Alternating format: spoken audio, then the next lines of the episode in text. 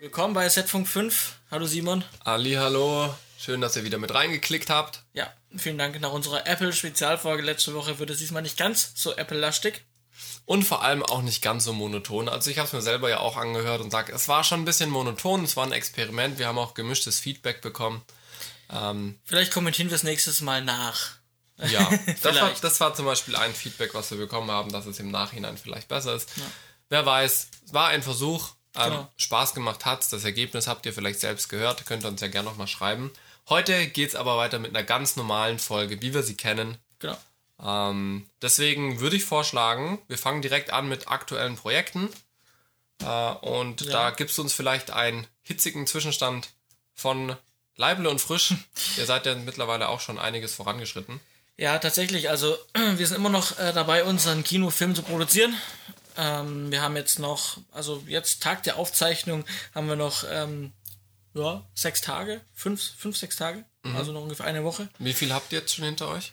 Äh, Wir haben jetzt dreieinhalb Wochen. Genau. Ja, und ähm, wir sind quasi jetzt dann auch, wir kehren dem, dem Ende zu. Wir werden bald äh, fertig sein, also nur noch wenige Tage. Wir sind jetzt auch nicht mehr, wir haben nicht ganz, ganz so viele Motivwechsel. Wir sind aktuell noch in einem Hotel, da sind wir noch zwei Tage. Dann wechseln wir in eine alte Industriehalle und bleiben dort dann bis zum Schluss. Was Also macht ihr denn in einer alten Industriehalle? äh, da haben wir tatsächlich zwei Sets. Einmal ähm, eine alte Garage von einem, einem Darsteller, also von, ähm, von einer Spielfigur. Ja. Haben wir einfach eine Garage, wo so ein Van drin steht. Okay. Ähm, und dann haben wir noch ein, äh, simulieren wir noch einen Parkplatz ähm, von dem Hotel, wo wir gerade aktuell drehen. Okay. Cool. Cool. Genau, und ähm, deswegen von meiner Seite aus ähm, als Motiv AL ähm, wird es jetzt etwas ruhiger. Ähm, die Motive sind jetzt noch zurückzubauen, also was heißt zurückzubauen, also die Rückgabe quasi, also überall alle Schlüssel, die wir hatten, einsammeln beim Team, abgeben, gucken, dass die Räumlichkeiten natürlich sauber sind, Strom ablesen, Wasser ablesen, ausrechnen, was wir zahlen müssen noch. Ja. Ähm, und ja, gut, wir haben jetzt ein Motiv. Ah, wir haben noch einen Motivwechsel. Wir haben noch, noch äh, am letzten, äh, wir haben jetzt am Freitag noch einen Motivwechsel, noch zusätzlich. Okay. Da sind wir noch in der Villa. Äh, vorne, also nicht in der Villa, sondern vor einer Villa. Okay. Die Außenkulisse quasi davon nutzen. Genau, wir nutzen die Außenkulisse. Äh, das ist nicht viel, nicht lang, deswegen ähm, kam das jetzt, jetzt spontan noch am Freitag mit rein. Das Okay. wäre sonst am letzten Drehtag als letztes Set gewesen, aber Okay, wir das vorgezogen. Jetzt, genau. Okay. Und, und wie ist so Gruppendynamik, Stimmung so jetzt, wenn es dann gegen Ende zugeht, gerade auch bei den heißen Temperaturen? Ja, also ähm, wir verstehen uns alle gut. Das ist ein ziemlich klasse Team. Also wir haben echt, wir rocken das Projekt echt gut schon seit einigen Tagen, seit einigen Wochen. Ähm, das passt echt. Ähm, aber man merkt, wie es bei Projekten eben so ist, die auf lange Zeit gehen, wo man lang zusammen ist, wo wirklich jetzt auch die Temperaturen an den Kräften zehren. Es wird jetzt sehr kräftezehrend, es wird anstrengend zum Schluss nochmal mehr. Ähm, ich glaube, die Stimmung ist zwar noch cool und wird auch bis zum Ende cool bleiben, weil es einfach professionell ist, weil die Stimmung professionell, weil die Leute professionell sind. Ja. Das passt alles. Ähm, aber klar, man merkt, also die Stimmung wird natürlich schon bei dem einen oder anderen, äh, die wird, wird rauer. Es, es ist sehr kräftezehrend jetzt Ja, einfach. ja. Das merkt man einfach. Aber es ist normal. Ja, Aber klar. trotz allem ist weiterhin professionell und das ist das Wichtigste. Ja, das ist wichtig, das stimmt. Ja. Ich meine, gerade mit der Hitze, das kommt ja noch dazu. Ich war gestern auch auf Dreh. Ähm, wir haben einen Piloten von einer ähm, Reenactment-Dokumentation gedreht. Äh, und das waren auch brütend heiß. Wir haben eigentlich hauptsächlich außen gedreht. Äh, war auch nicht so viel mit Schatten. Das heißt, wir hatten, ich habe auch ein bisschen rote Farbe abbekommen. Ähm, und das war auch, St Stimmung war super, wir hatten alle mega Bock, aber die Hitze, die schlaucht halt ungemein. Ähm, ja, aber das ist, solange die Stimmung noch gut ist und die Leute sich verstehen und das eben nicht auf die Sozialkompetenz des Gemüts quasi ähm, abfärbt, ist das ganz cool. Ja, doch. Ja, voll gut. Da, äh, ich, ich meinte ja gerade, wir waren gestern drehen. Äh, wir haben, wie gesagt, so einen Piloten für eine Doku äh, gedreht. Das Spannende daran war, es war historisch. Also das Ganze spielt im 19. Jahrhundert. Äh, und zwar soll das Ganze, was wir gedreht haben, Basel darstellen. Also wie eine Amerikanerin nach Basel kommt. Ähm, und da eben, wie sie dort empfangen wird. Ihr wird ein Verlagshaus gezeigt und sowas. Und dann wird eben ein bisschen historischer Hintergrund dazu erzählt. Äh, und wir haben das Ganze aber im Odenwald gedreht. Ähm, in einer kleinen Stadt. Da äh, das, das Rathaus ist da sehr alt, also passt genau in diese Zeit rein. Wir haben das als Außenkulisse verwendet und haben da eben die Szenen vor der Türe gemacht.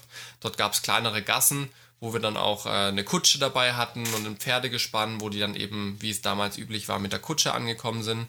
Äh, und wir hatten den, das Standesamt von diesem Ort.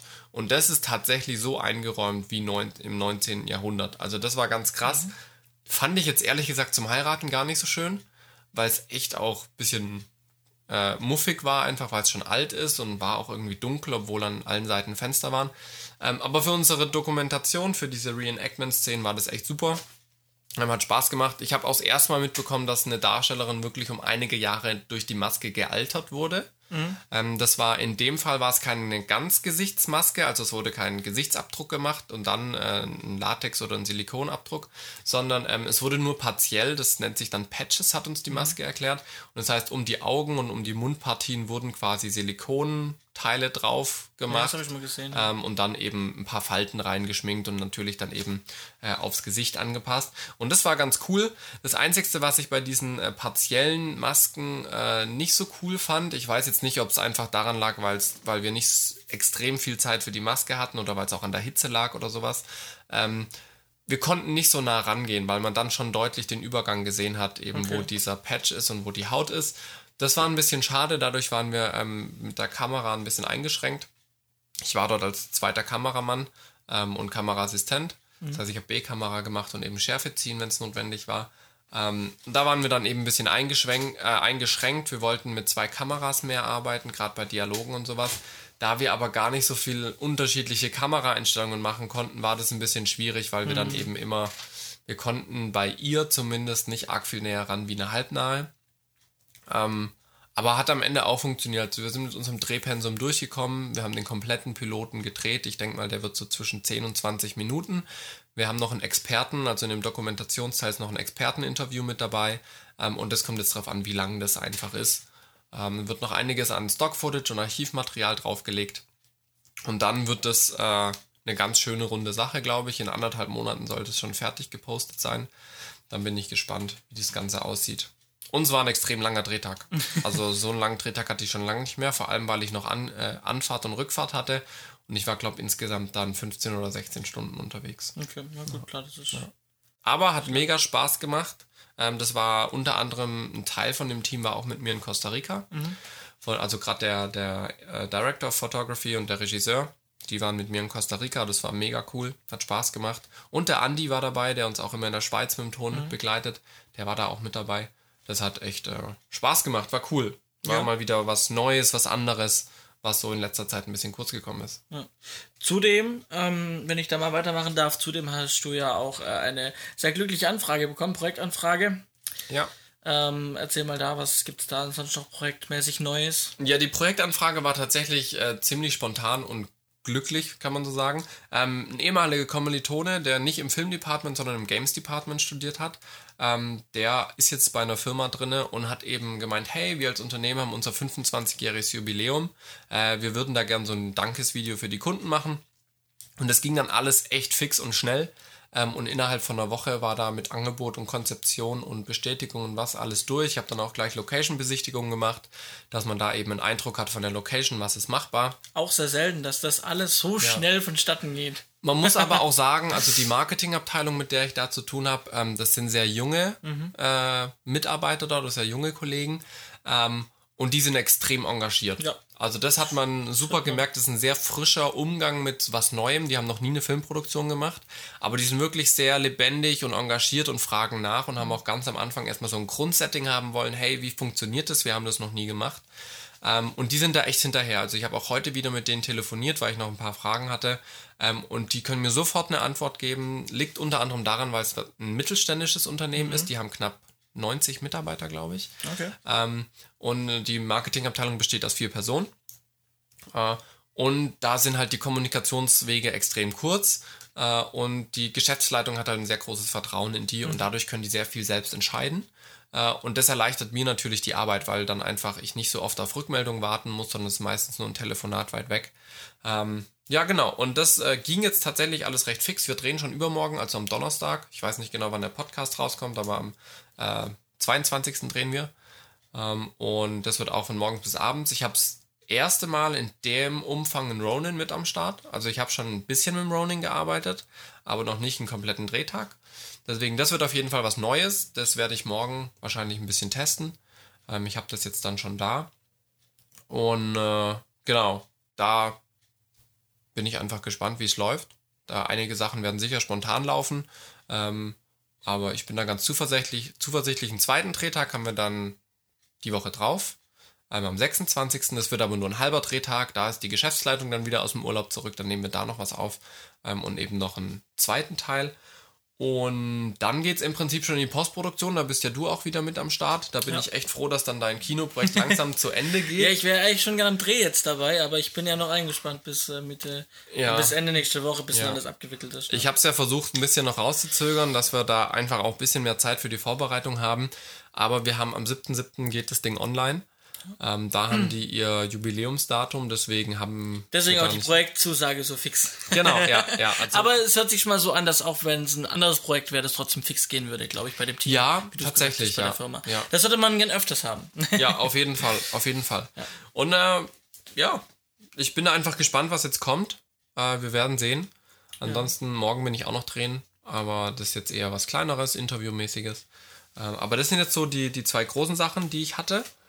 Und äh, da ist mir eben jetzt äh, unter anderem wieder aufgefallen, wo wir vielleicht zu unserem Hauptthema jetzt dann kommen können. Wir wollen wieder an die Selbstständigkeit anknüpfen in der Filmbranche. Und äh, gerade jetzt, wo ich die Anfrage bekommen habe, ist es tatsächlich jetzt schon eine Weile her, dass ich so ein, ein größeres Projekt So Full Service. Full Service gemacht habe. Genau, also dass ich nicht nur als Kameramann gebucht bin, sondern dass ich wirklich alles mache, ähm, beziehungsweise halt als äh, Producer auftrete. Und das war extrem spannend, weil da kommen natürlich einige Sachen mit sich, äh, gerade jetzt, wenn dann die Deadline so zeitnah ist und sowas. Ähm, aber mich würde erstmal interessieren, was ist, sind so deine Gedanken dazu? Wir haben ja so verschiedene Aspekte, du bist da ja wahrscheinlich eher drinne äh, wie ich, weil du das einfach regelmäßiger machst. Ähm, vielleicht ganz am Anfang, was für Chancen siehst du in neuen Projekten, wo du als Producer tätig bist? Vielleicht kannst du da so ein bisschen einen Einblick geben, was findest du an neuen Projekten herausfordernd oder was findest du an neuen Projekten spannend? Ja, also ich muss dazu sagen, wir sind ja, äh, wie einige Zuh Zuhörer ja auch wissen, Zuschauer haben wir ja keine, Nee. Zuhörer, ähm, wie die Zuschauer ja schon wissen, ähm, wir sind ja jetzt auch noch nicht so alt, sag ich mal, ähm, was unser Alter angeht. Ähm, wir sind aber schon eine Weile in dem Bereich tätig und aufgrund dessen, dass wir ähm, noch nicht äh, alle Bereiche machen konnten und noch nicht alle Bereiche äh, Aufträge hatten in allen Bereichen, ähm, finde ich es mal herausfordernd, aber gut herausfordernd, ähm, wenn wir neue, wenn neue Anfragen kommen aus einem neuen Fachbereich oder aus einem neuen Bereich, ähm, sich selber in Thematiken einzulesen, selber Sachen rauszufinden, die jetzt für mich als Producer wichtig sind. Zum Beispiel, wenn ich ins Ausland gehe, ähm, was habe ich da für Auflagen, was muss ich beachten, was muss ich, ähm, nicht nur, das hängt, er hat einen riesen Rattenschwanz, nicht nur, was ich, wenn ich Material über die Grenze nehme, was wir schon hatten, sondern auch ne, nachher mit Rechnungsstellung, wie gehe ich mit Steuern um, wo führe ich Steuern ab. Das sind Sachen, die man vorher so zwar mal gehört hat oder mal am Rande in einem, im Studium oder sowas, ähm, aber halt einfach nicht im Detail. Und das muss man einfach noch, noch mal nachlesen und sich einfach noch mal informieren, rumfragen, ähm, um da dann einfach dann das Projekt sauber abwickeln zu können.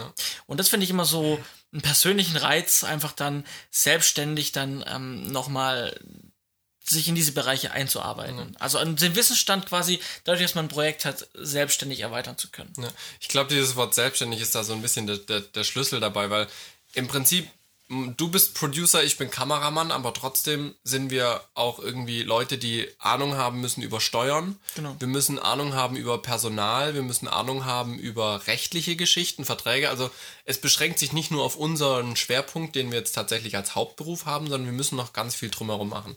Und das finde ich auch ziemlich spannend, wie du gerade gesagt hast, wenn da ähm, neue Aspekte dazukommen, ähm, einfach aus unternehmerischer Sicht. Ja, wie entwickelt sich mein Unternehmen? Wie muss ich auch ein Unternehmen führen dann plötzlich? Ähm, weil natürlich auch mit mehr Projekten oder neuen Projekten, die vielleicht auch mal größer sind, viel mehr ähm, Aspekte dazukommen, die ich eben beachten muss. Gleiches gilt natürlich nicht nur für die produzentische oder äh, organisatorische Seite, sondern auch für das technische und den äh, technischen Wissensstand, den man hat.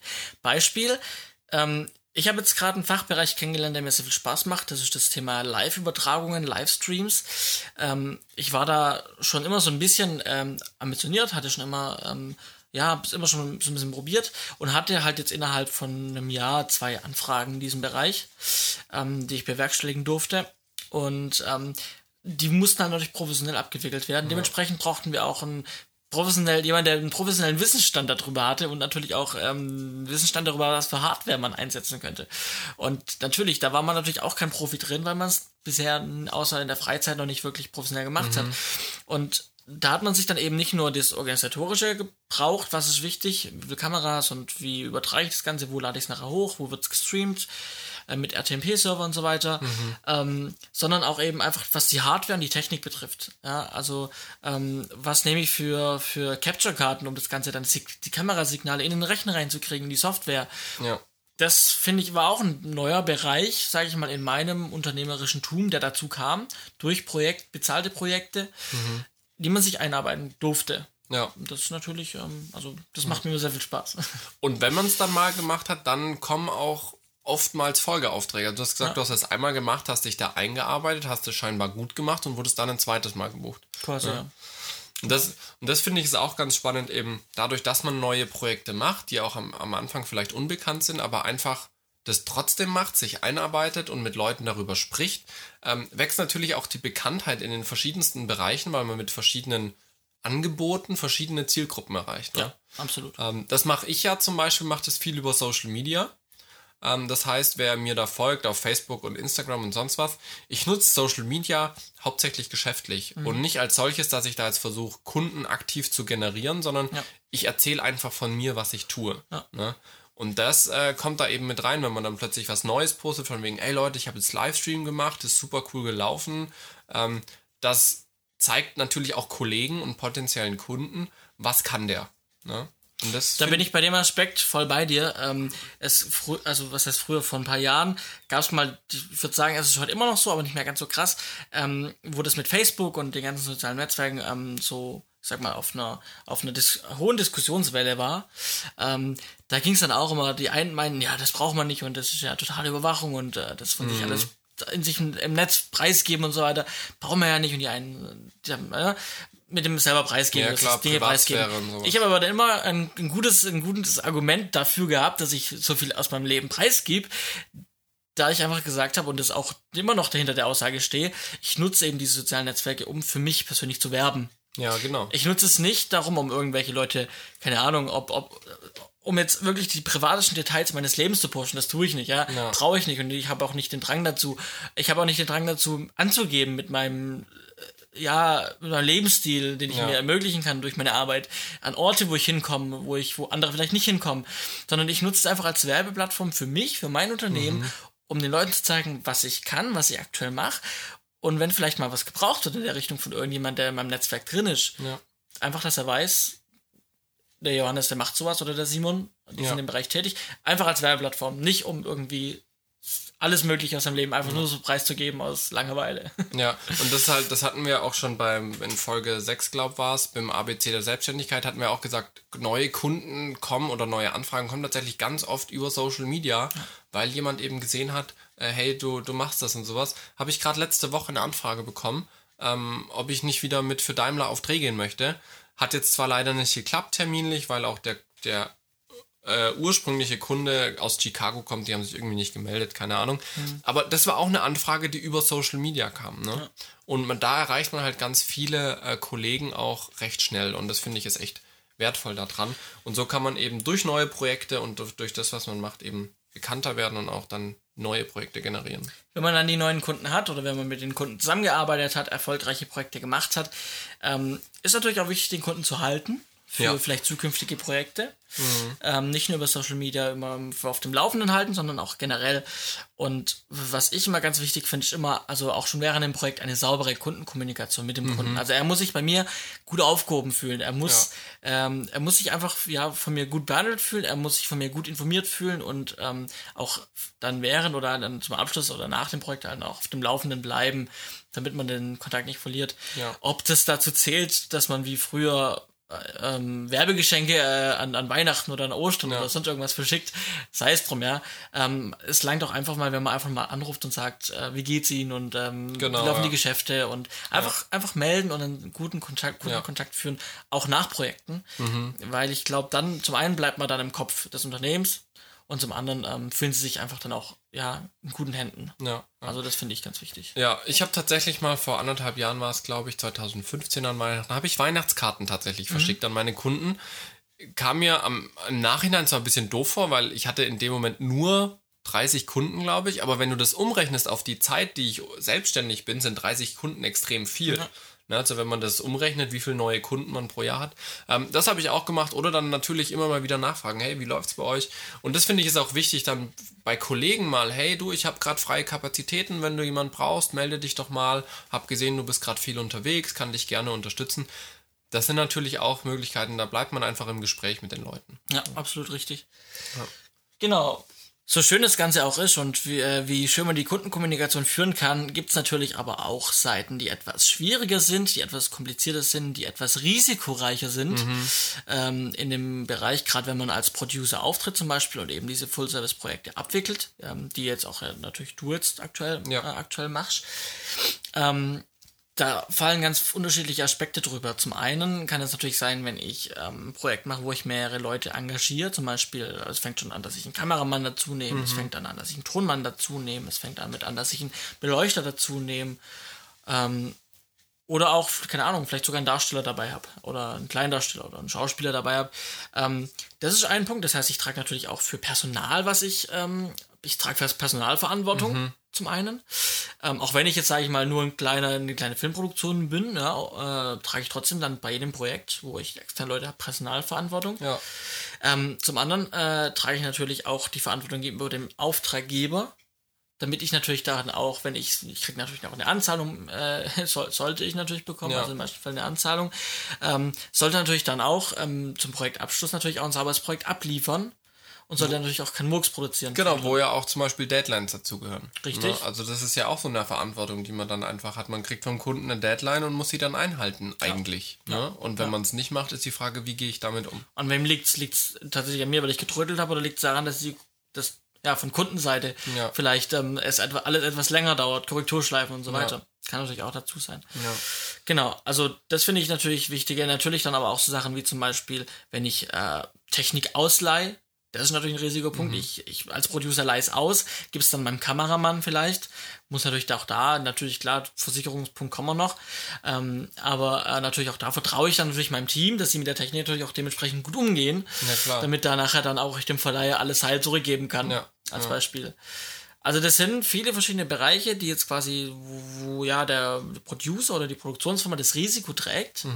Ähm, natürlich auch die Fertigstellungsgarantie quasi, ja. Ja. dass man quasi, man, man, man nimmt das Projekt an, man bekommt Geld vom Kunden anvertraut und man muss, man ist verantwortlich dafür, dass am Ende das Projekt so umgesetzt wird und so abgegeben werden kann, Ja. wie der Kunde es bestellt hat. Ja.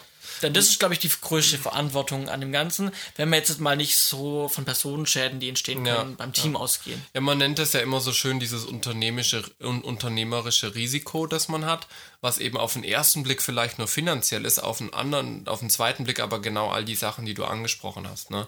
Und das finde ich ist ganz entscheidend, dass man sich das bewusst macht, wenn man ein Projekt anfängt, dass man es A fertig machen muss, B in der Qualität wie vereinbart und C alle Parteien die Leistungen auch erhalten und erbringen, die sie tun sollten, ne? Weil du hast zum, also du hast ja die Verantwortung dem Kunden gegenüber das Projekt fertigzustellen. Du hast aber auch die Verantwortung, deinen Kameramann so zu, anzuleiten, dass der auch die Leistung erbringt, die, für die du ihn gebucht hast Ja. und dass er nicht irgendwann sagt, nee, ich habe keinen Bock mehr, ich gehe. Ja, das Ja. Also das geht immer so in beide Seiten und natürlich klar, du hast angesprochen Personenschäden, wenn du auf Dreh bist, ähm, musst du natürlich auch dir bewusst sein, hey, wenn mal ein Unfall passiert, ähm, wie muss ich reagieren, was muss ich tun, wie sind die Leute abgesichert. Ja.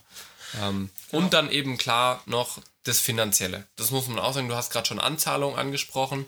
Ähm, wir haben aber auch einen Kunden, der lässt irgendwie drei Monate auf sein Zahlungsziel warten, weil er einfach sagt, das ist meine Bedingung, wenn ihr bei mir arbeitet, dann kriegt ihr erst nach drei Monaten das Geld. Ja. Ähm, und das ist natürlich auch ein ganz großes Risiko, was man als Unternehmer trägt. Ich muss eine Vorleistung treten und das dann äh, in manchen Fällen mehrere tausend Euro, die dann vielleicht vorgestreckt werden müssen, ja, weil ähm, ja, je nachdem, äh, wie groß das Unternehmen selber ist, kann man das mehr mal, le mal leichter mal Ja. schwerer vorstrecken, je nachdem, ja. Je nachdem natürlich auch, wie viel es ist. Man kann natürlich dann, ähm, ich meine, ein, ein Verleiher, von dem ich Equipment ausleihe, dem kann ich nicht erzählen. Ähm, äh, Ja, der Kunde hat noch mein, nicht mein gezahlt. Kunde hat noch nicht gezahlt, ich kann Ja, ja. das Equipment jetzt auch nicht zahlen, aber ich nehme es dann trotzdem jetzt mit auf Dreh. Ja. Äh, ich muss, also gerade bei so Sachen muss ich natürlich dem Verleiher trotzdem auch das Geld vorstrecken und das sind natürlich dann auch Ja. Summen, die dementsprechend hoch sein können. Ja, eben, man, das, das ist eben dieses, wenn du Personal zum Beispiel holst oder dir Equipment zumietest, hast du einfach eine personelle Verantwortung, aber du hast eben auch diese finanzielle Verantwortung, wenn die Arbeit für dich erbringen, dass du ihnen auch das Geld gibst dafür. Ne? Und dieses Geld kriegst du nur vom Kunden. Und deswegen dieses Wort Anzahlung finde ich ist da immer ganz wichtig. Ähm, ich mache da mittlerweile kaum Unterschied mehr, ob es jetzt einstellig 1000 ist, ob es zweistellig 1000 ist oder ob es unter 1000 Euro ist. Ähm, in meinen AGBs steht drinne, hier Anzahlung, die Prozente, die Prozente, die Prozente, nach Beauftragung, Vordreh und nach Abschluss des Projektes. Einfach mit der Begründung, dass Produktionskosten, Vorbereitungskosten gedeckt werden können Ja. und dass das unternehmerische Risiko einfach nicht äh, aus dem Ruder läuft. Ja. Und in der Regel ist das ja ganz normal. Weißt du, wenn ich einen Dachdecker bestelle, um mein Dach zu decken, dann muss ich dem auch eine Abschlagszahlung geben. Und am Ende, wenn er es gemacht hat, kriegt er dann den Rest. Ja. Warum also nicht auch? Aber das machen halt ganz viele nicht so, wie ich es mitbekommen habe. Ganz viele gehen dann halt wirklich komplett in Vorleistung oder lassen halt ihre, ihre Dienstleister, die sie wiederum gebucht haben, halt ewig warten. Und das kann halt total nach hinten losgehen, vor allem wenn man eben Einzelunternehmer ist und äh, niemand hat mehrere 10.000 Euro auf dem Ja, Konto, natürlich. um in, in Vorleistung gehen zu können. Ne? Man muss ja auch von irgendwas leben. Ja, das ist richtig. Und was ich zur Personalverantwortung noch vielleicht zum Abschluss dazu zähle, was für mich auch wichtig ist, ist sind Arbeitszeiten tatsächlich. Ähm, äh, also das finde ich einen ganz wichtigen Punkt. Denn zum einen, äh, es gibt nichts, also ich möchte mein Team gern weiter beschäftigen. Das heißt, wenn ich einen Kameramann oder einen Tonmann oder einen Beleuchter und und und dabei habe, ich möchte natürlich, dass die auch weiterhin für mich arbeiten und gern für Ja. mich arbeiten. Und wenn ich die jetzt 15, 16, 17 Stunden äh, für ein Projekt am Tag beschäftige, ähm, klar, wenn es Rechnungssteller sind, also wenn sie quasi auf Rechnung bei mir arbeiten und quasi äh, nicht angestellt sind für das Projekt, äh, was bei Werbung ja durchaus oft das vorkommen kann, dann habe ich eine Recht, äh, bin ich rechtlich abgesichert, dann ist egal. Die Leute können für mich dann, ich kann die, Ja. wenn sie sagen, ich mach's, dann können die für mich 20 Stunden, Ja, ja, 24 klar. Stunden arbeiten. Ähm, anders ist natürlich, wenn sie angestellt sind bei mir, dann habe ich natürlich gewisse Pflichten, auch was dann ähm, Mahlzeiten angeht, die ich Mhm. liefern muss. Ja. Ähm, aber ähm, für mich das ganz, auch wenn ich momentan nur Rechnungssteller habe, die ich beauftrage, ähm, sind für mich persönlich die Arbeitszeiten einfach sehr, sehr wichtig. Ja. Einfach aus dem Aspekt, wie schon erwähnt, dass ich sie gerne weiterhin dabei beschäftigen würde, ja, dass sie auch weiterhin für mich arbeiten. Und zum anderen, weil ich selber, wenn ich an einem Projekt bin, auch nicht ähm, 15, 16 Stunden Ja. arbeiten möchte. Ähm, ich möchte eine ganz hum- humane Arbeitszeit. Das, Mhm. Ich möchte auch eine gescheite Qualität abliefern. Ja, auf jeden Fall. So, und ich möchte auch nicht, dass was passiert. Ich möchte nicht, dass ein Beleuchter, der schon 16 Stunden für mich gearbeitet hat, nochmal eine Stunde nach Hause fährt, dass der während der Fahrt einschläft, weil er fast klar. 24 Stunden auf dem Bein ist Natürlich. und einen Unfall baut. Ja, weil am Ende, selbst wenn der Beleuchter Rechnungssteller wäre, was ja so nicht geht, ähm, wäre es ja im Prinzip ein Arbeitsunfall. Und dann ist, also es ist, es ist immer so ein schmaler Grat, du schüttelst schon mit dem Kopf, ich sehe es schon. Aber wenn du so, es wird so oder so wahrscheinlich irgendwelche Nachforschungen geben. Ja. Und gerade wenn es jetzt tatsächlich ein Beleuchter wäre, dann hast du eben nicht nur das Problem, dass er einen Unfall hatte, sondern er war zum Beispiel Rechnungssteller, was ja eigentlich nicht geht, weil er ja lei- äh, ähm, Weisungs äh, weisungsgebunden ist, so rum. Ähm, und das Ein halt- Oberbeleuchter könnte ich zum Beispiel auf Rechnung anstellen. ja. Aber, Aber, das zieht nicht. halt immer einen Rattenschwanz mit sich und das muss man einfach schauen. Ja. Und wenn, wie du gesagt hast, es ist einfach ein, ein Faktor, den muss man beachten. Ähm, und was ich für mich so als Grundsatz da gesetzt habe, also ich plane niemals einen Dreh von vornherein mit Überstunden. nee, nee. Das sollte man nie machen. Ähm, und wenn ich vermute, dass es gegebenenfalls länger gehen könnte, dann versuche ich schon vor dem Dreh die Leute, die ich mitnehme, darauf ähm, vorzubereiten bzw. abzuchecken. Hey, wie schaut's aus? Es könnte sein, je nachdem wie das und das läuft, es könnte länger gehen. Wie schaut es da für dich aus? Manche wollen dann ein bisschen mehr Gage haben, einfach, dass die zusätzliche Arbeitszeit noch vergütet ist. Äh, manche sagen, es ist gar kein Stress. Ähm, und was ich halt immer versuche, dann trotzdem irgendwas Cooles für die zu machen. Ja, ähm, sei es jetzt wirklich, dass es ein mega cooles Projekt ist. Ich meine, wenn wir jetzt nach in die Schweiz fahren, in den Tunnel, da habe ich keinen Stress mit einer Stunde oder zwei Stunden länger zu arbeiten, weil das die Location und das Projekt einfach cool ist. Ja, das kann ein Motivator sein.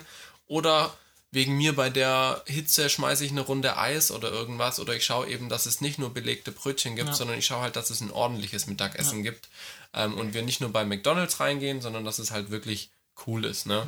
Ja. Ähm, und das sind dann so Sachen, wo ich eben als Producer gegensteuern kann, dass auch einfach das alles cool läuft. Also wenn wir das Ganze irgendwie so ein bisschen zusammenfassen, ähm, wenn man die Hauptverantwortung für ein Projekt hat, gibt es zum einen Chancen, die wir angesprochen haben, durch den Zugewinn an, an Wissen, an, an Fähigkeiten, an Unternehmensqualitäten, die auch dadurch wachsen, Kundenbeziehung, die wächst, äh, Bekanntheit, die wächst. Wir haben Risiken, die zum einen finanzieller Herkunft sind, ähm, aber auch eben äh, Verantwortlichkeiten gegenüber Personal, externen Dienstleistern und ganz wichtig, man hat halt auch eine Hauptverantwortung gegenüber dem Kunden. Ne? Und äh, wenn ich eine Deadline bekomme und ich merke schon irgendwie drei Wochen vor der Deadline, das wird nichts, weil zum Beispiel eine Information vom Kunden fehlt oder ein Cutter von mir ausgefallen ist wegen Krankheit, dann muss ich halt reagieren. Ja? Ich darf eigentlich nichts unversucht lassen, um diese Deadline trotzdem einzuhalten. Aber ich sollte im ersten Moment, wo ich merke, okay, das wird jetzt langsam echt kritisch, sollte ich den Kunden informieren. Ja. Das habe ich zum Beispiel auch äh, in meinen AGBs drin stehen, wo es heißt, hey, wenn der Kunde für Verzögerung verantwortlich ist, ähm, dann informiere ich ihn trotzdem darüber. Wenn er drei Wochen braucht, mir ein Feedback zu geben, dann sage ich ihm, hey, wir haben jetzt drei Wochen gebraucht, ohne dass was passiert ist. Ich kann die Deadline nicht einhalten, wenn ja. sie mir keine Rückmeldung geben. Ja. Ähm, und da ist eben diese Verantwortung, eine offene Kommunikation zu pflegen, weil die meistens dann eben äh, zu einem besseren Ergebnis führt. Ja. Da noch ein äh, Nachtrag, auch was das Thema Arbeitszeit nochmal angeht. Äh, ganz kurz, auch für studentische Projekte plant auch dort ähm, schon die Disposition so, dass ja. der Arbeit, dass der Drehtag nicht länger geht, als er darf. Mhm. Ja. Ähm, denn sollte was passieren, könnt ihr auch dort, auch wenn es eine studentische freiwillige Produktion ist, da kann trotzdem auch der, ähm, der Vorsatz äh, im Raum stehen, ja. dass von vornherein eben schon vorsätzlich der Drehtag ja. länger geplant wurde als. Ja. Ähm, das habe ich nicht mitbekommen, dass das auch durchaus passieren könnte, das Thema Vorsatz, dass man nicht schon so plant. Ja. Genau. Es gibt auch ein paar Möglichkeiten, sich abzusichern ähm, gegen einiges. Also eigentlich kann man sich gegen alles absichern. Ja, also ich vermute, du willst aufs Thema Versicherungen Richtig. raus. Ähm, klar, das ist ein Riesenthema, da es gibt unglaublich viele Möglichkeiten. Die Frage ist, was man natürlich braucht. Ganz genau. Ganz klarer Vorschlag oder ja, ähm, Bitte oder wichtig von unserer Seite aus, was, was auch wir haben, ganz klar eine Betriebshaftpflichtversicherung. Mindestens. Die braucht ihr auch sowieso, ihr braucht ja sowieso auch für euch privat eine Haftpflichtversicherung.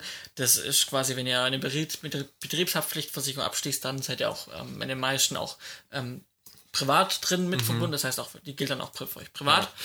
Ja. Ähm, und meistens auch, wenn man irgendwie dann einen Partner hat oder verheiratet ist, ja. ist auch in der Regel die Familie mit drin. Ja, genau. Ja. Ähm, da gibt es natürlich auch Preise von A bis Z. Also ja, ähm, die können hoch und runter gehen, da, je nachdem, was ihr drin habt, was für Versicherungssummen ihr drin habt. Aber da sind halt auch so, können so Sachen drin sein, wie zum Beispiel, ich gehe auf Dreh, ich, ähm, äh, ich äh, like Equipment aus, ähm, dieses Equipment wird beschädigt ähm, vom Verleiher, ja. ähm, dann haftet zum Beispiel meine Versicherung dafür. Ja. Bei mir zum Beispiel auch im Ausland, das war für mich dann mhm. auch erst die erste Frage. Ich bin ins Ausland gegangen, in die Schweiz, Versicherung angerufen, meinen Makler angerufen, mit dem ich zum Glück auch gut bin, da kann man viel ja. drüber auch sprechen, habe ihm angerufen und gesagt, hey, ich gehe ins Ausland, bin ich da auch versichert, wenn ich Equipment ausleihe, etc. Ja, passt, alles klar. Ja. Cool. Und das ist aber wichtig, dass du es gerade ansprichst, auch mit dem Mietequipment und sowas, weil die wenigsten Versicherungen sichern mietbare und bewegliche Gegenstände ab. Ja, und das muss man eben wissen. Das ist auch ein Punkt, den kriegt man in der Regel nicht einfach so mit. Aber wenn wir jetzt eben Mietequipment mitnehmen, was beweglich ist, was gemietet ist, ist das eine ein extra Kategorie in der Versicherung. Also es ist eine weitere Kategorie, äh, weitere Kategorie und muss eben speziell angefragt werden. Ja. Das muss es nicht zwingend teurer machen. Ja, ähm, aber es muss eben drinne stehen, dass die Versicherung greift. Meistens hat man sowieso einen Selbstbehalt. Also ähm, ich habe kein Angebot bekommen, wo ich keinen Selbstbehalt habe. Ähm, von den äh, Leuten, das ist ein, einfach ganz normal. Also wenn man, wenn man betrieblich irgendwas macht, ähm, klar wegen 10 Euro, ganz im Ernst, da rufe ich auch meine Versicherung nicht an. Ja? ja. Also wenn wir da wirklich mal um 5, 6, 700 Euro reden, dann äh, schaue ich mal, dass ich meine Versicherung kontaktiere aber man muss ja auch überlegen, mit jedem Schaden, den man angibt, steigt ja auch die, die Kategorie oder die Einstufung Klar. von sich selbst und dadurch wird es ja auch teurer. Eben, genau, ganz man genau. zahlt man mehr, wenn man jeden ja. Monat einen Schaden einreicht. Ja, man muss am Anfang immer einen Fragebogen auffüllen, ausfüllen bei einer Betriebshaftpflicht, wo unter anderem natürlich die Geschäftsbereiche beschrieben werden müssen, ähm, aber auch ähm, das Berufsrisiko. Ja. Also bei mir als Kameramann war zum Beispiel entscheidend eben, wie oft bin ich im Ausland, habe ich ein erhöhtes Risiko durch sonst irgendwas, wo ich eben auch nachgedacht habe, hey, wie oft bin ich auf Dreh, wo ich zum Beispiel irgendwo hochklettern muss? Bin ich da gesichert? Bin ich da nicht gesichert? Bin ich auf dem Wasser unterwegs, was ja auch ein Risiko ist, ein erhöhtes Risiko? Bin ich in der Luft unterwegs? Lauter solche Sachen, wo ich eben schauen muss, ähm, dass man ordentlich abgesichert ist. Und eben der Beitrag richtet sich meistens nach Firmenumsatz auch. Also je nachdem, was man für einen Jahresumsatz hat, kann der Beitrag steigen oder sinken, weil die sich da dann eben dadurch eben absichern müssen, dass die auch die Summen bereitstellen können. Das ist Genau. richtig. Was für mich zusätzlich noch wichtig war bei der Haftpflicht, war die Drohnenhaftpflicht. Ähm, das empfehle ich auch jedem. Das ist in Deutschland ja auch äh, gesetzlich vorgeschrieben, dass man eine Haftpflicht haben muss. Da eben auch, es reicht keine private Haftpflicht, wenn man geschäftlich fliegt, sondern man muss eben. Es reicht auch keine Betriebshaftpflicht, Ja. wenn das nicht ex also ne, wenn das nicht extra drin steht, wenn es Genau. nicht extra noch Ja. mit reingenommen wird als Genau. quasi Baustein zusätzlich. Ja, also ich habe quasi eine gewerbliche Flugobjekthaftpflicht, nennt sich dann unbemannte Fluggeräte. Ja. Genau, das ist eine, eine Versicherung, die sollte man auf jeden Fall haben. Kurze Anekdote dazu. Ähm, wir bei unserem Abschlussdreh äh, äh, waren im Studio von der Soko Stuttgart im Römerkastell und haben da gedreht. Und da gibt es einen Raum, der hat wunderschönen Parkettboden. Und man kennt ja den Spruch, was Gaffer nicht hält, hält keinen Kleber der Welt. ähm, dummerweise hatten wir dann Parkett am äh, Gaffer dran kleben und der Boden hatte ein paar Löcher, musste natürlich abgesichert werden. Ne? Klar, da hat die Versicherung dann ge äh, gegriffen. Äh, war in dem Fall nicht unsere Versicherung, sondern die von der Hochschule, da waren wir ganz glücklich. Aber allein bei studentischen Projekten schon Ja. ist es wichtig, sich abzusichern, abgesichert zu haben in irgendeiner Form, damit man eben auch, weil man hat, man hat, man, es passiert wirklich, das Teufel, der Teufel ist ein Eichhörnchen, also es, es Ja. kann dir jederzeit passieren, ja. Ich war jetzt am Wochenende auf dem Kongress, habe Audiotechnik gemacht, da stand das eine Mikrostativ auf dem anderen. Ich wollte das untere nehmen, das obere ist umgeflogen, 600 Euro Mikrofon im Eimer. Ne? Wenn ich keine Versicherung habe, beziehungsweise über den Veranstalter nicht versichert bin, muss ich selber zahlen. Und das sind lauter Sachen, ich habe es nicht mit Absicht gemacht, ich habe das auch nicht im Vorhinein ahnen können, es ist einfach passiert. ja. Also neue Projekte sind spannend. Ich freue mich jedes Mal drauf. Ähm, man muss eben aber einige Aspekte bedenken. Es war ein weiterer Einblick in die Selbstständigkeit. Ja. Ähm, wenn ihr dazu Fragen habt, äh, das letzte Mal hieß es, wir sollen gern konkreter werden. Wir haben versucht, hier mal ein bisschen konkreter auch mit Beispielen zu werden. Hey, was braucht man wirklich konkret? Was machen wir? Ähm, wenn es euch gefallen hat, bleibt da einfach dran, stellt uns Fragen zu dem Thema. Ähm, und wir wollen uns noch einem weiteren Thema äh, widmen. Genau, ein Thema, was ähm, für einige vielleicht spannend ist, für andere, die lehnen das Thema vielleicht auch äh, kategorisch ab. Äh, ich ähm, tue ganz gern noch zusätzlich ein Backup. Also ich habe immer natürlich daheim von allem ähm, physikalische Backups äh, auf drehenden Platten oder ähm, ja, meistens meinst du drehende Daten? Platten. Genau, es geht genau, es geht um Datensicherung. Datenspeicher. genau. Ähm, ich tue trotzdem ganz gerne meine Platten dann nochmal wo extern spiegeln und speichern. In dem Fall dann auch ganz gerne in der Cloud. Und gerade im Film gibt es natürlich sehr, sehr viele Datenmengen, die irgendwo gespeichert werden müssen. Und dementsprechend braucht man natürlich auch eine Plattform, die einem ähm, genug Speicher bietet zu einem Preis, den man zahlen kann. Und da gab es vor einem Jahr das Angebot von Amazon Cloud Drive. Die sind mit einem richtig guten pro, ja, pro Produkt quasi äh, rausgegangen. Für 70 Euro im Jahr so viel Speicherplatz, wie du brauchst. Also wirklich Unlimited Speicher für 70 Euro im Jahr. Das ist schon krass, ne? Genau. So cool wie das war, haben das natürlich auch viele Leute gedacht und auch gehandhabt und haben natürlich dann terabyteweise Material hochgeschoben. Natürlich ich auch. Dementsprechend, ich habe jedes Projekt nochmal online dort gesichert. Habe auch eigentlich alle Projekte oder Zwischenstände, die ich dem Kunden geschickt habe, alle bei Cloud Drive hochgeladen, weil ich habe da Unlimited Speicher. Warum nicht? Klar. Jetzt ist aber so, dass in Amerika Amazon gesagt hat, wir stellen dieses Produkt, wir ändern dieses, wir stellen es nicht ein, wir ändern das Produkt ab und es gibt quasi für neue Kunden jetzt nur noch ein Terabyte für die 70 Euro und nicht mehr unlimitiert. Okay. Sehr schade, weil mir reicht ein Terabyte nicht aus. Dann kann ich auch zu einem anderen Anbieter gehen, wo es mich gleich viel kostet oder Ja. sogar günstiger ist, weil ein Terabyte ist jetzt schon viel, aber geht mehr. Ja, natürlich. Also wenn man da wirklich ein komplettes Backup macht, also wenn ich mein Archiv online speichern wollte, dann bräuchte ich Minimum 13, 14 Terabyte. Ja. Und äh, das ist eben der springende Punkt. Leider dieses Angebot ist eingestellt, deswegen ich hätte es euch eigentlich schon lange empf äh, empfohlen. Jetzt mhm. ist es aufgelöst. Ähm, die Pressemitteilung für den deutschen, deutschen Markt kam noch nicht. Das ist momentan für den amerikanischen Markt angesagt, dass es umgestellt wird auf ein Terabyte. Bestandskunden haben das jetzt erstmal noch bis zum Ende des Vertrags, also bis der Vertrag ausläuft. Bei mir ist schon ja. bis Ende des Jahres.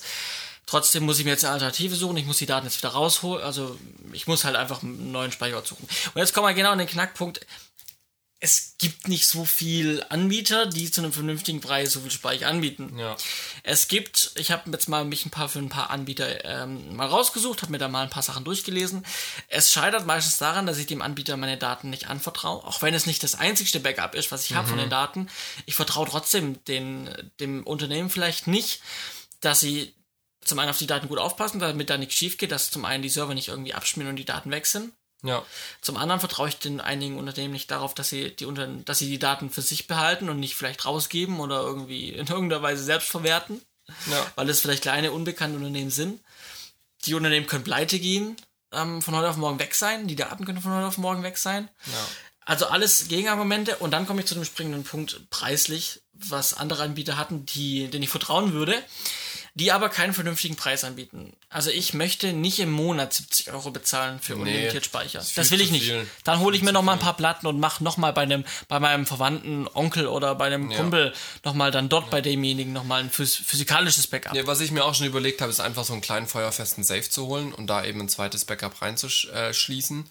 Ähm, ist auch eine Möglichkeit, aber wie du sagst, online ist schwierig. Ich habe halt den Vorteil in online, den ich sehe, ich und das habe ich oft schon gemacht, ich kann äh, auf jedes Projekt von überall aus drauf zugreifen. Das ist halt schon ich habe das Projekt cool. zwar noch nicht editiert, weil natürlich, wenn ich jetzt den Arbeitsplatz wechsle, lade ich nicht 300 Gigabyte oder 500 Gigabyte von einem Werbefilmprojekt runter und ja. mach's dann dort. Aber wenn ich mal ganz dumm oder ganz spitz gesagt, ich, ich will einfach mal, ich bin irgendwo und ich will jetzt Red-Material von, von einer Red oder von einer anderen Kamera, ja. möchte ich gern, ähm, ja, äh, editieren, ich möchte ähm, farbkorrigieren, ich möchte einfach damit arbeiten, dann gehe ich in meinen mein Online-Speicher rein, gehe in irgendein Projekt drin, wo ich weiß, ich habe mit einer Red gearbeitet, ja. ziehe mir das Material raus und arbeite damit. Das ist halt schon cool bei Online, ja. Wobei ich da auch äh, ganz interessant finde, sind diese Own-Cloud-Lösungen, wo mhm. du quasi eine Festplatte hast mit Ethernet-Kabel dran. Nass. Ja, ja so Nassteile, genau. Ähm, die finde ich ganz spannend, aber da liegt es halt meistens dann am Upload dass halt das nicht so schnell funktioniert, einfach, dass die Heimleitung gar nicht so schnell ist, weil man halt in der Regel keinen ähm, betrieblichen Anschluss hat, der dann, keine Ahnung, 20 Upload hat, aber das hat ja eh fast niemand. Ja. Aber das ist gut, dass du es ansprichst, also wenn sich da in der Richtung nichts tut in der nächsten Zeit, ja. dass ein preisliches Angebot kommt, wo ich wirklich unlimitiert Speicher habe, ja. dann werde ich vielleicht auch darüber nachdenken, mir NAS zuzulegen und dann mhm. halt ähm, einen eigenen Server aufzubauen und dann halt ja, ja, dann halt, dass ich extern quasi auf mein Heimnetz dann zugreife und ja. auf meine Daten hier. Ja. Ähm, ich fände es natürlich schön, das Ganze extern irgendwo liegen zu haben. Natürlich, klar ist nochmal einfach äh, von, von der Sicherheits geografischen auch, Lage ja, einfach nochmal woanders. Auch sicherheitsmäßig bin ich da äh, gut kapaziert. Ja, also ich habe äh, bei mir einfach Platten rumstehen. Äh, da ist äh, jeweils gespiegelt was drauf, was ich habe. Ähm, und sonst habe ich mir jetzt noch nicht so viel Zeug geholt, muss aber auch sagen, dass ich halt nicht alles Rohmaterial speichere. Also es gibt Projekte, ähm, gerade wenn ich nur als Kameramann dort bin, da hole ich mir halt die coolsten Shots, äh, tue ich mir als Rohmaterial speichern und den Rest lasse ich einfach beim Auftraggeber. Ja. Da hast du natürlich, als der du hauptsächlich als Producer tätig bist, ein bisschen mehr äh, ja, Bedarf. Genau. Ja, also ich hebe generell immer alles auf. Ja klar, wenn ich, ich ganze. Projekte mache, sind die bei mir auch. Ja gespeichert. Ja, ja. Genau, also falls ihr vielleicht auch coole Ideen habt, was äh, Online-Speicher angeht ähm, und so groß wie möglich, ähm, dann äh, schreibt äh, uns gerne an, ähm, schreibt es mir, dann ähm, kann ich da mal nachgucken, ob das für mich Sinn macht. Kurzer Einwand und Wink nochmal zum Thema Dropbox, falls das kommt. Ja, Dropbox bietet an für, ich sag mal, äh, auch einen Preis, wo man drüber nachdenken könnte, äh, ähm, äh, bieten sie anscheinend unlimitiert an. Mhm. Ähm, es steht äh, beim Angebot dran, bei den Business-Tarifen, ähm, Business-Optionen steht dran, so viel Speicher, wie du benötigst. Aus, äh, aus Leuten, also aus Quellen von Leuten, die das mir berichtet haben, die das selber gemacht haben, weiß ich, dass das erstmal, dass du, wenn du einen Terabyte vollgeknallt hast bei Dropbox, kriegst du eine E-Mail, lieb formuliert, ähm, mit der Nachfrage, ob du nochmal mehr Speicher benötigst. Mhm. Dann kannst du quasi per Mail nochmal gerne mehr, nochmal einen zweiten Terabyte dann dazu ordern. Nach dem zweiten Terabyte, wenn der voll ist, kommt dann nochmal äh, eine E-Mail, die schon etwas rauer formuliert ist, ob du nee. noch ein drittes Gigabyte brauchst. Versuchen, ein drittes Terabyte zu machen. Genau, Entschuldigung, ein drittes Terabyte meine ich. Und so geht es dann weiter. Also du hast, sie schreiben zwar aus, so viel Speicherplatz, wie du benötigst, aber ich sag mal so, wenn es wirklich so wäre, dann hätten wirklich Unternehmen äh, auch, also dann hätten sie für diesen Preis wirklich auch so gute Möglichkeiten, um mhm. ihr komplettes Netzwerk nochmal äh, da zu sichern, ihre ja, kompletten Daten. Also du, du wirst da nicht wirklich, ich sag mal so, du wirst da keinen Petabyte zusammenkriegen bei Dropbox mhm. für den Preis, den sie da anbieten. Also es steht zwar, man denkt zwar vermeintlich ähm, unlimitiert, weil es hier steht dran, so viel wie du benötigst, aber eigentlich ist es nicht so.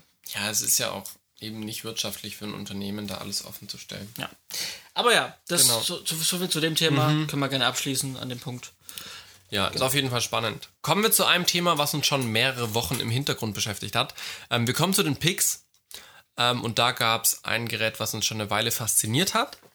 Ähm, Gerade zum Thema Postproduktion. Das ist ein ja, nettes nettes Gerätchen, was man sich eben dazu holen kann, eine, eine Art Konsole. Und zwar geht es um das Palette Gear.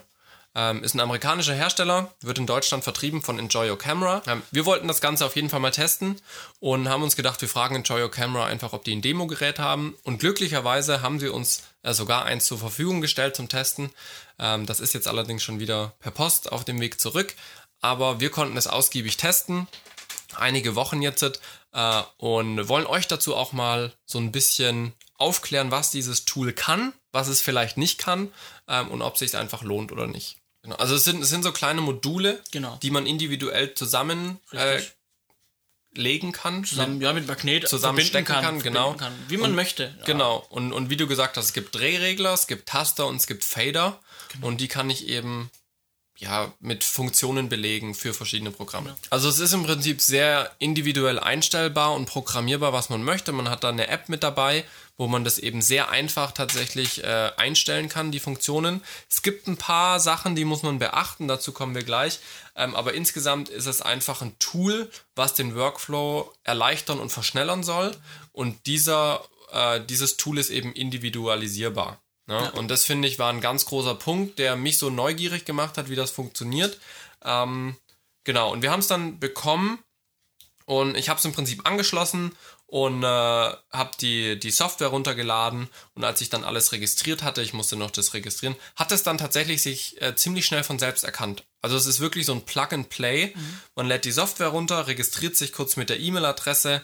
Ähm, das ist hauptsächlich dafür da, dass man dann Umfragen im Nachhinein beantwortet. Dann schließt man das per USB an. Das Core-Modul nennt sich das, das ist quasi die Hauptplatine sozusagen. Und an dieses Core-Modul tue ich dann einfach meine anderen Module, die Taster und Regler, dran stecken. Ne? Und dann kann ich innerhalb der Software das einstellen. Ich habe insgesamt, glaube ich, anderthalb Tage damit verbracht, das mir alles so zu konfigurieren. Und da empfehle ich, macht parallel dazu das Programm auf, wo ihr es nachher benutzen möchtet. Du hast schon gesagt, Premiere wird unterstützt. Es werden eigentlich alle gängigen Adobe-Produkte äh, unterstützt, weil es hauptsächlich für den Medienbereich entwickelt wurde. Also Photoshop, Lightroom, Audition, ähm, Premiere, After Effects, die ganzen großen Sachen sind mit dabei, aber auch solche Sachen wie der VLC-Player ist damit steuerbar. Ich kann auch einfach nur Shortcuts drauflegen von der Tastatur. Und das fand ich ist ein ziemlich starkes Ding. Ähm, hab mir dann auch diese verschiedenen Ebenen angelegt, die du vorhin angesprochen hast. Eins mit Edit, eins mit Color Corrections. Ähm, und das fand ich eigentlich ziemlich cool, weil sich man nimmt sich dafür eben anderthalb, zwei Tage Zeit, um das eben zu testen, in Zusammenhang auch mit der Software, wie es am besten ist. Äh, und was mir da aufgefallen ist, ähm, es macht auf jeden Fall Sinn, wirklich zu probieren, ob die Belegung Sinn macht. Und zwar nicht nur auf den ersten Blick, sondern ob es auch nachher wirklich im Schnitt Sinn macht. Also ich habe das. Aus meiner Arbeit sich beschleunigt. Genau, richtig, weil es bringt mir nichts, wenn ich irgendwie eine Funktion drauflege, die an einer total dummen Stelle ist, wo ich dann irgendwie doch nicht so gut hinkomme. Ähm, und wenn sie mir effektiv nichts bringt. Ja, also für mich war das zum Beispiel so ein Punkt der, der Play-Button.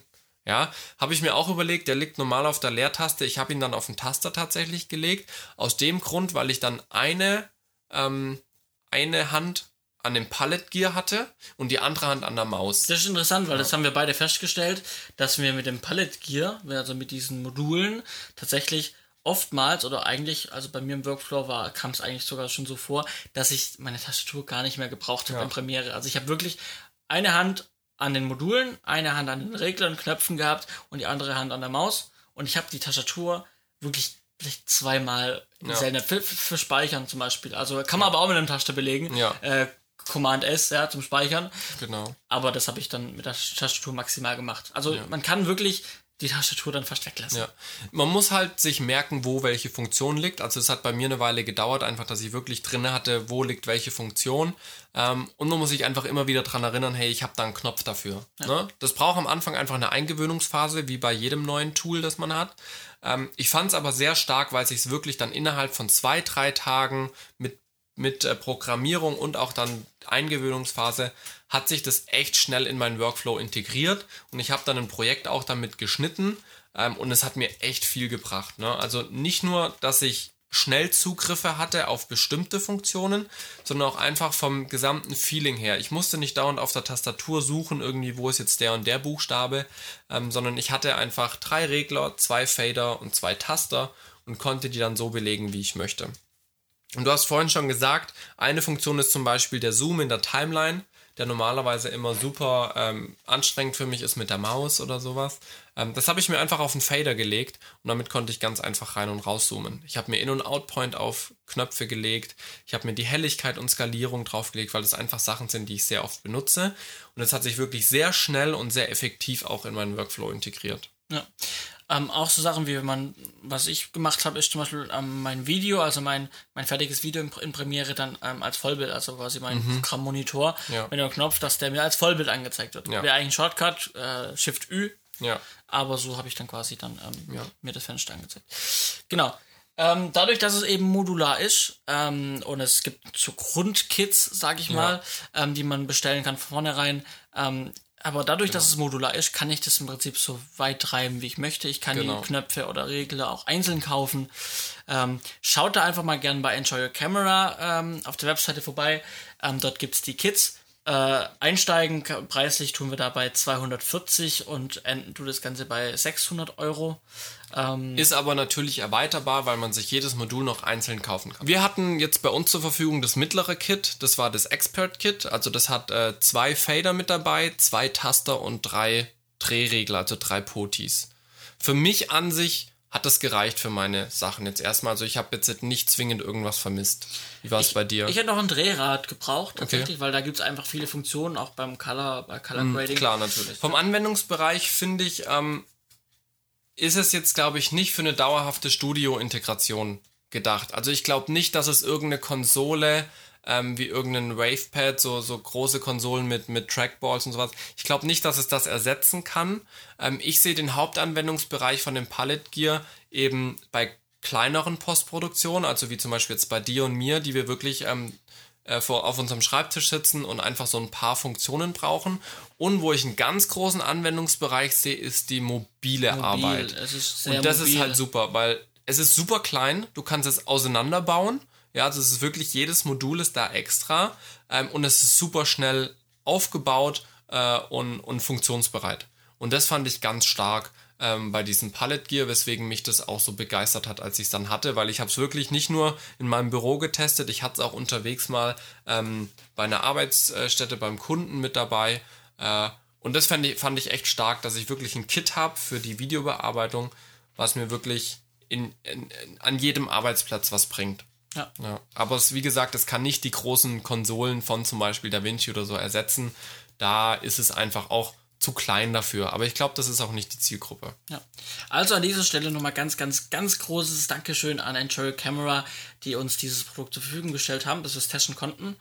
Ähm, ja, das hat uns, äh, hat, hat mir persönlich sehr viel gebracht. Also ich äh, ja. bin auch äh, jetzt, mir hat schon immer, ähm, ich habe es auf Facebook schon oft gesehen, ähm, da wurde es mir immer wieder geteilt und auch Kollegen haben das dann ähm, immer wieder geteilt. Ich, ich fand es immer ein sehr interessantes äh, Gerät und ähm, bin jetzt nochmal bestätigter in der, in der Sache, dass ich es mir vielleicht doch auch selber zulegen werde. Auf jeden Fall. Also für mich war das diese, dieser Test auch absolut positiv. Ähm, es gab zwei kleine Punkte, die ich am Anfang etwas tricky fand. Das war einmal, ähm, Äh, wenn man es in Premiere äh, benutzt, muss man ein Plugin anschalten, aber das wird einem alles erklärt, bloß ich habe es halt nicht gelesen. Ähm, und ich finde es tatsächlich noch ein bisschen vom Preis her hoch angesetzt, ähm, aber wenn man es eben sehr oft im, im Einsatz hat, finde ich es absolut gerechtfertigt. Das muss man sich bewusst machen. Ähm, ich bin einfach auch jetzt gedanklich dabei, mir zu überlegen, brauche ich es wirklich oft oder nicht. Ähm, aber von den Funktionen her absolut ein Go äh, für jeden, der da Bedarf hat. Testet es auch mal. Ähm, ja, vielen Dank für die Bereitstellung des Produktes. Äh, genau. Und äh, wir sind dann auch am Ende angelangt und ich vermute, wir sind wieder bei unseren 55 Minuten in dem Locker. Segment angekommen. Ähm, es war aber eine, eine Sendung, die mir persönlich sehr viel Spaß gemacht hat. Auf jeden Fall. Wir hatten wieder den Bereich Selbstständigkeit, konnten etwas tiefer eingehen nochmal, nochmal ein ja. paar Punkte erwähnen, die wir ausgelassen hatten. Ähm, ja, wir suchen hier den nächstgelegenen Pool auf und werden ja. uns noch kurz erfrischen und äh, wünschen euch eine angenehme Woche. Genau. Ihr findet uns wie immer auf der Website, auf Soundcloud und auch in der iTunes Podcast App. Wenn euch gefällt, was ihr hört, empfehlt es ruhig weiter oder bewertet uns auch. Das äh, freut uns natürlich, wenn wir da ein Feedback von euch kriegen. Und ansonsten, schöne Woche, wann auch immer ihr das hört. Wir sehen uns beim nächsten Mal. Tschüssle. Ciao.